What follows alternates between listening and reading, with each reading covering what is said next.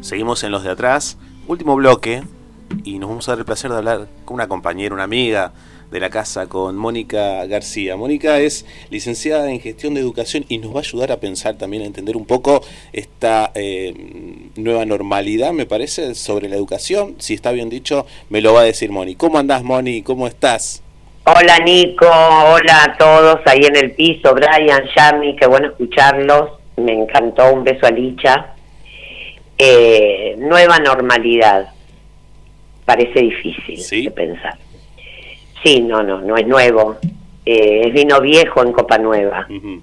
Eh, lo que es nuevo es haber atravesado una pandemia como la que estamos atravesando, em, que tuvo la particularidad de poner en primer plano la falta de, recursos, eh, la enorme brecha que hay entre poblaciones vulnerables y menos vulnerables, el empobrecimiento que como país y como región venimos eh, sufriendo desde hace décadas, eh, y los dos bastiones que debieran ser el pilar de una de la soberanía de un país, de la cultura, como son la educación y la salud, eh, quedaron en evidencia bastardeados, faltos de recursos, eh, con un enorme recurso humano, que es el que se puso al frente y, salió a pelear, eh, pero la verdad no hay ninguna nueva normalidad. Lo normal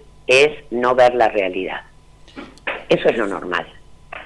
Eh, sé que el tema de la educación es un tema muy sensible, que ha estado eh, muy hostigado en los medios, en toda la pandemia, con posiciones ideológicas bastante discutibles, con una mirada muy sesgada sobre qué es la educación, eh, y pareciera que hay algunas vidas eh, que son más importantes que otras.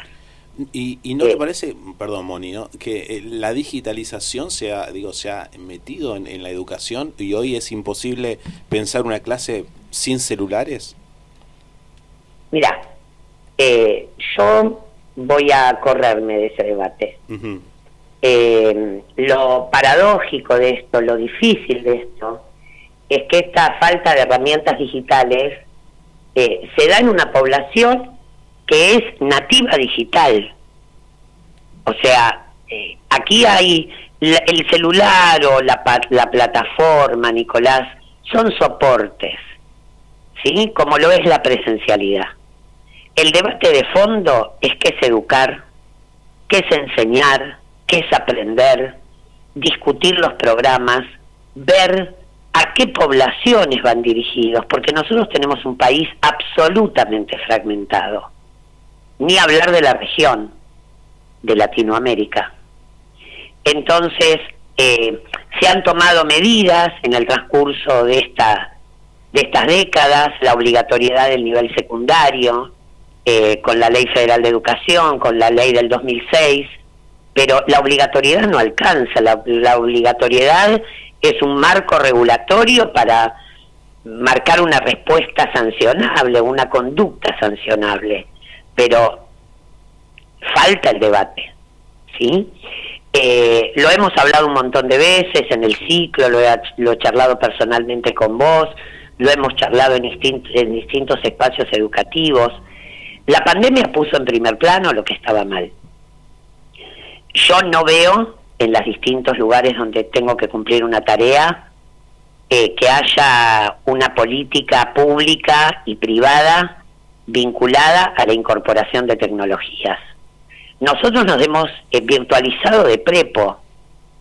Estamos muy lejos de tener una educación digital o una educación que incorpore lo digital como parte de su propuesta. Porque hay sectores donde la escuela cumple una función asistencial, social, económica, de alimentación, que están necesariamente necesitan de lo presencial. Pero en esas instituciones la inversión es cero. Eh, habría que hacer un análisis muy profundo que excede el ámbito del programa, pero en los distintos niveles educativos, o sea, la educación infantil, jardines, maternal, está quebrada. ¿Sí? Eh, con un gran, eh, una gran demanda hacia el sector público, porque los jardines privados, la verdad, eh, hacer plastilina por Zoom, te la debo. No, no, no es viable. en la educación primaria tenés una enorme brecha en lo que es el sector privado del sector público, ¿no? Las escuelas privadas que han acuñado la frase del proyecto y el proyecto educativo, quedó en evidencia que la gran mayoría de ellas no tenían proyecto. ¿Mm? Eh, en, el nivel secundario, ni hablar, sucede lo mismo. Y en la universidad tenemos las eh, dificultades que acarrea el sector, las universidades nacionales, con un enorme e, edificios enormes que hay que volver a habitar, con una gran resistencia de algún del personal para volver en todo a la presencialidad. La virtualidad ha dado muestras, yo no, defiendo la virtualidad como única instancia, eh, creo que ha dado muestras de ser más económica en tiempos, en espacios, en lugares. Obviamente que hay tareas educativas que necesitan, requieren de la presencialidad, pero creo que el, el debate está muy lejos de hacerse. Yo no tengo una mirada optimista en relación a esto. Eh, creo que la educación sigue siendo, fíjate vos, sin, sin pretender con esto una crítica, ¿no? Estamos inmersos en un contexto mundial caótico. Eh, la guerra, ustedes lo tocaron, el Fondo Monetario, la fragmentación en el gobierno, la campo. ¿Dónde está la educación? No, quién, no tiene lugar, ¿no? ¿Quién se lo preguntó? Volvimos a la presencialidad y yo te puedo asegurar, y en esto lamento que no esté Pablo, pero tendría un aporte enorme para hacer, hoy se ven en cuestiones de salud mental muchísimos problemas. Tenemos los niños y los adolescentes atravesados por el aislamiento, los que ya tenían alguna dificultad se ha visto potenciada eh, chicos que han sido, que nacieron en aislamiento y que les cuesta mucho despegarse de sus familias, falta de entrenamiento a los docentes, pobreza en las instituciones también, porque las escuelas privadas han sufrido una crisis económica enorme y no han podido invertir. Entonces, eh, que haya un celular o un no celular no deja de ser un hecho voluntario que valoro, de parte de algunas instituciones o de algunos docentes que han roto el sesgo ese de que el celular es para jugar, pero estamos muy lejos de tener una educación digna que se haga cargo de nuestros jóvenes. Tenemos una deuda con la educación y con la salud histórica y la seguimos teniendo.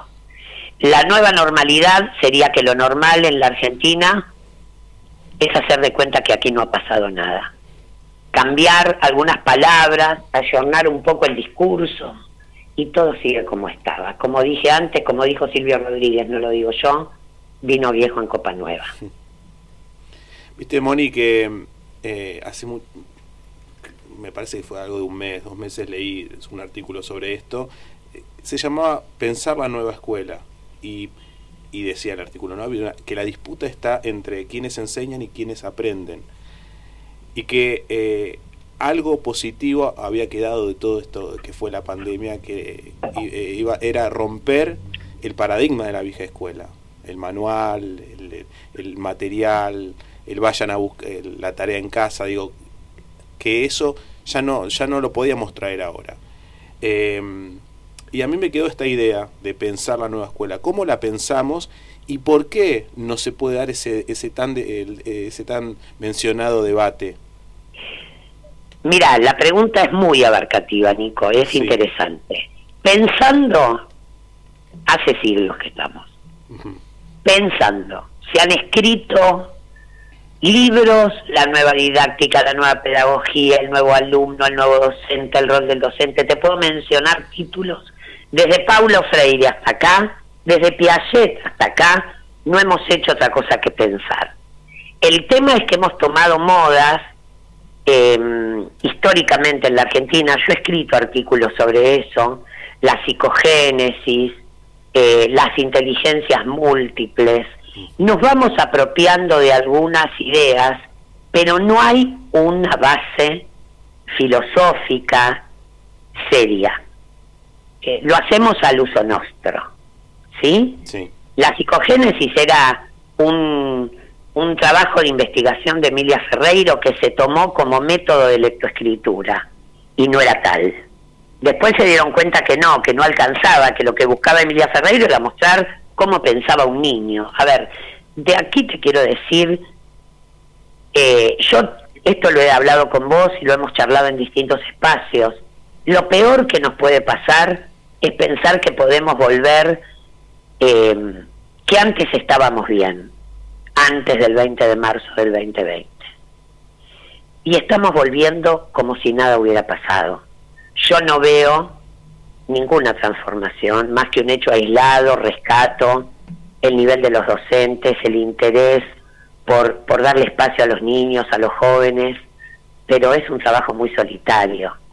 Y también lo hemos charlado en el programa. Me consta, y en esto reivindico la tarea de los docentes, que han pagado paquetes de datos en escuelas públicas para que sus alumnos de alguna manera se pudieran conectar, y pudieran tener algún tipo de contacto.